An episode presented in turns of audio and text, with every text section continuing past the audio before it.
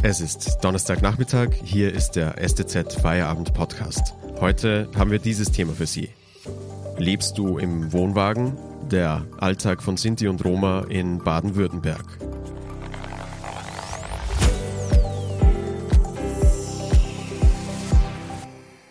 Am Mikrofon ist Florian Gann. Schönen Nachmittag.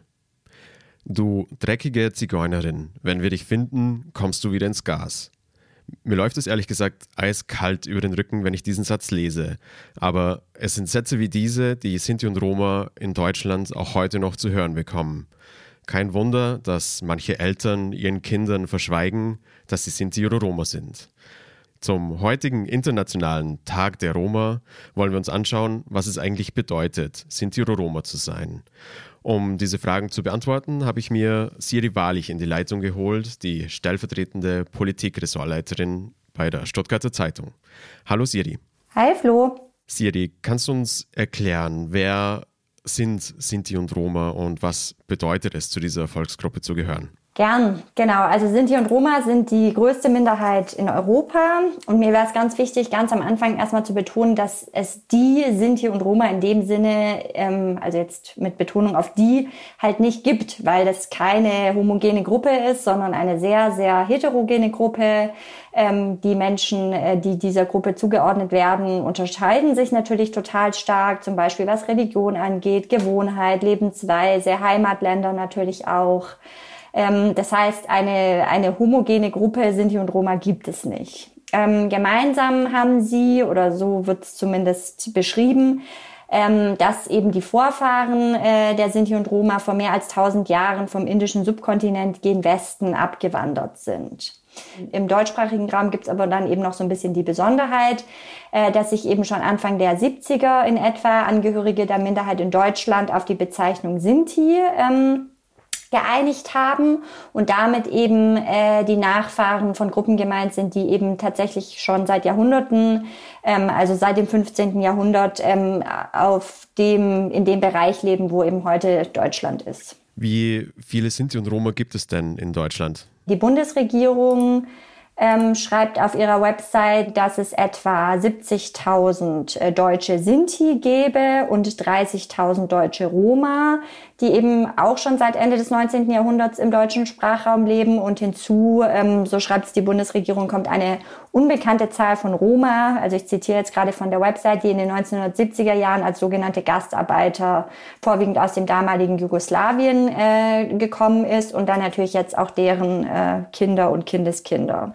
eine sehr lange Geschichte, also schon in Deutschland. Trotzdem berichten Sinti und Roma immer wieder über Diskriminierung. Welche Erfahrungen machen diese Menschen hier in Deutschland?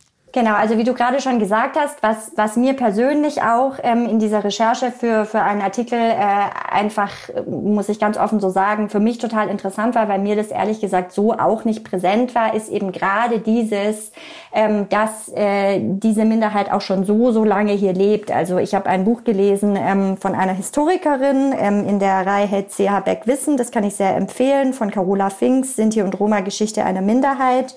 Ähm, und da wird eben auch beschrieben, jetzt muss ich es kurz suchen, dass eben die, das älteste oder das früheste Schriftzeugnis über Roma in den deutschen Ländern ähm, ist eine ähm, Notiz in der Hildesheimer Stadtrechnung äh, aus dem Jahr 1417, wo eben da schon von einer Gruppe aus, Zitat, Kleinägypten ähm, die Rede ist. Also die Tatsache, dass, dass äh, diese Minderheit eben schon seit so vielen hundert Jahren äh, hier in der Gegend lebt. Das war mir persönlich so nicht klar und das fand ich extrem interessant. Das wollte ich noch kurz vorausschicken. Ähm, und um jetzt aber auf deine Frage auch zurückzukommen mit den, mit den Alltagserfahrungen. Also ich habe mit zwei äh, Frauen äh, lange, lange Gespräche geführt. Ähm, eine davon war Atije, das ist eine 26-jährige Studentin, die in Mannheim studiert. Und was ich da an ihrer Geschichte zum Beispiel total krass und einprägsam fand, war, dass sie mir erzählt hat, dass selbst ihre eigenen Eltern vor ihr und ihrer Schwester halt jahrelang verschwiegen haben, dass sie Roma sind und eben das den Kindern nie gesagt haben. Ähm, und sie das erst im Prinzip durch Zufall sozusagen rausgefunden hat, als die Familie dann mal Verwandte besuchen war, die ähm, offen mit ihrer Identität umgingen. Und der Hintergrund einfach der war, dass die Eltern halt äh, Sorge davor hatten, dass die Kinder sich in einer unbedachten Minute dann praktisch praktisch verplappern würden und sich outen würden ähm, und dann halt mit den krassen Vorurteilen und der Diskriminierung leben müssten. Und das, das fand ich total ja beeindruckend oder also das falsche Wort auf negative Art und Weise beeindruckend, äh, weil ich das schon irgendwie krass fand, dass es halt selbst jetzt in der Gegen aktuellen Gegenwart in Deutschland halt tatsächlich eben noch Menschen gibt, die dies dann vorziehen, das lieber zu verschweigen, eben aus Angst vor Diskriminierung. Ähm, ein paar Dinge hast du in dem, deinem Intro schon angesprochen. Also Esther Reinhard Bendel, das ist eine Sintetza, das ist der ähm, Begriff für ein, ein Weib, also für eine weibliche Angehörige der Sinti oder Sintitza spricht man es, glaube ich, aus. Die lebt in Stuttgart-Zuffenhausen und die hat mir zum Beispiel sehr eindrücklich erzählt in ihrer Kindheit und Jugend, dass es halt immer wieder ähm, echt krasse Diskriminierungserfahrungen gab. Also zum Beispiel, äh, die Familie hatte einen Wohnwagen, den sie dann für die Ferien herausputzen wollten. Da ist jemand eingebrochen. Äh, der Vater ist dann eben zu dem Wohnwagen gegangen, da hing ein Strick von der Decke. Oder sie hatte mit äh, 15 Jahren ähm, ihr erstes eigenes Handy und hat eben ähm, SMS von Unbekannten bekommen, die ihr gedroht haben, ähm, ganz klar mit Anspielung auf den Holocaust, äh, wir werden dich finden, du kommst wieder ins Gas. Und sie hat eben schon auch gesagt, dass es definitiv teilweise dann auch so war, dass sie schon auch Angst hatte, konkret, wenn sie das, das Haus verlassen hat. Und das hat sich nicht irgendwo äh, in einem anderen Land abgespielt, sondern ganz konkret hier vor Ort in Stuttgart-Zuffenhausen. Danke, Siri, bis hierher. Wir sprechen gleich noch darüber, was es mit dem Klischee des fahrenden Volkes auf sich hat und wie sich Sinti und Roma gegen Diskriminierung wehren. Aktuelle Informationen finden Sie unter stuttgarter-zeitung.de oder in unserer STZ News App. Mehr Hintergründe gibt es mit einem STZ Plus Abo. Das kostet 9,90 Euro im Monat und ist monatlich kündbar. Dort lesen Sie etwa diesen Text von meinem Kollegen Christian Gottschalk. Naturschutz mit harter Hand, wie Sri Lanka Palmöl verboten hat. Den Text finden Sie auch über die Podcast-Beschreibung. Außerdem, wenn Ihnen dieser Podcast gefällt, abonnieren Sie ihn doch auf Spotify, Apple Podcasts oder dem Podcatcher Ihrer Wahl. Unterstützen Sie Journalismus aus der Region für die Region. Dankeschön. Siri Roma und Sinti haftet ja das Klischee des fahrenden Volkes an. Stimmt dieses Bild noch? Äh, und wie sieht das Leben von Sinti und Roma in Deutschland heute aus? Auch darüber habe ich mit ähm, Esther Reinhard Bendel gesprochen, weil sie eben sagte, dass das auch äh, eine Frage ist, die sie ganz häufig gestellt bekommt. Eben dieses, lebst du in einem Wohnwagen? Ähm, und da hat sie mir gesagt, ganz klar, also für sie persönlich ist die Antwort natürlich sowieso nein. Also ich war bei ihr zu Hause in, äh, in Zuffenhausen, äh, wo sie wie du und ich, äh, also so bescheuert es jetzt klingt, aber ich glaube, man muss es einfach mal so platt sagen, ähm, einfach in, in, einer ganz normalen Wohnung mit ihrem Mann und ihrem Sohn lebt ähm, und mich da sehr, sehr freundlich empfangen hat.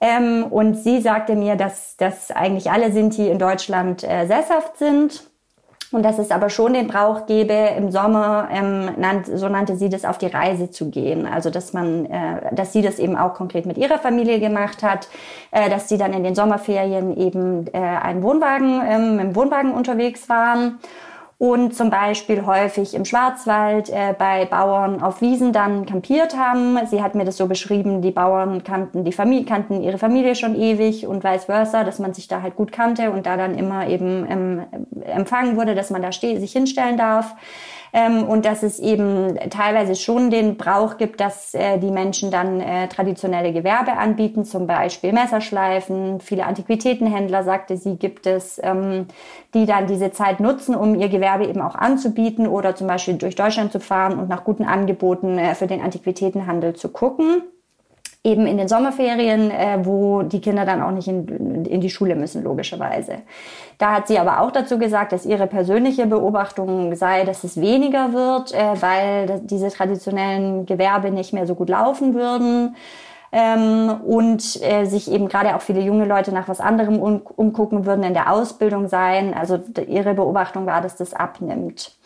Und generell muss man aber noch dazu sagen, dass natürlich eben gerade dieses nicht sesshafte ein Teil des Klischees ist. Also dieses ähm, äh, praktisch Klischee und diese Vorurteile gegen Sinti und Roma sind so ein bisschen, haben immer so zwei Seiten. Zum einen eben, das ist teilweise so ein bisschen romantisierend, von wegen, ah, das freie Vagabundenleben, äh, eben dieser Teil. Und dann aber eben ganz klar auch eben äh, der ähm, als kriminell ähm, und eben im Gegensatz zur Zivilisation stehend dass das eben zwei Seiten dieses Klischees sind.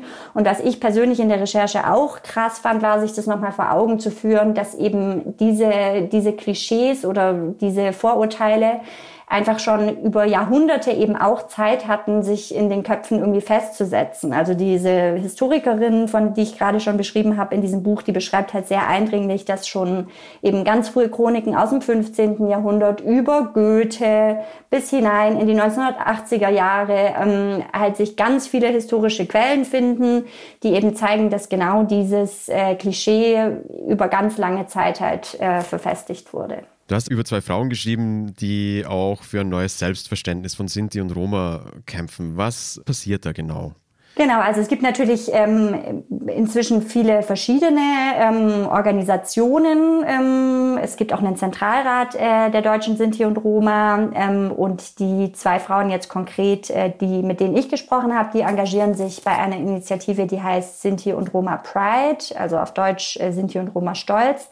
Die Esther Reinhard-Bendel aus Stuttgart, mit der ich geredet habe, die hat diese Initiative vor etwa zehn Jahren zusammen mit anderen gegründet. Und die Atije aus, die Studentin in Mannheim, die engagiert sich da jetzt auch, dass sie so einen Club für, für Mädchen äh, leitet ähm, oder da eben was anbietet. Und die machen zum Beispiel generell eben, geben Workshops, gehen in Schulen, sprechen auch mit Politikern ähm, und versuchen so eben Aufklärung zu betreiben. Und ähm, besonders auch im Gespräch mit Atije fand ich es halt sehr eindrücklich, dass sie halt gesagt hat, dass sie schon den Eindruck hat, dass gerade jetzt die junge Generation in ihrem Alter eben auch ja, stark in dem Bewusstsein aufwächst, natürlich, wir sind europäische Staatsbürger. Sie hat zum Beispiel zu mir gesagt, wir haben keinen Bock mehr auf den Opferdiskurs ähm, also die sich eben dafür stark macht, äh, diese Diskriminierung muss endlich ein Ende haben. Ähm, wir wollen auch nicht als Opfer gesehen werden. Und was ich auch äh, was mir stark im Gedächtnis geblieben ist aus dem Gespräch mit ihr, ist, dass sie ganz klar auch gesagt hat, du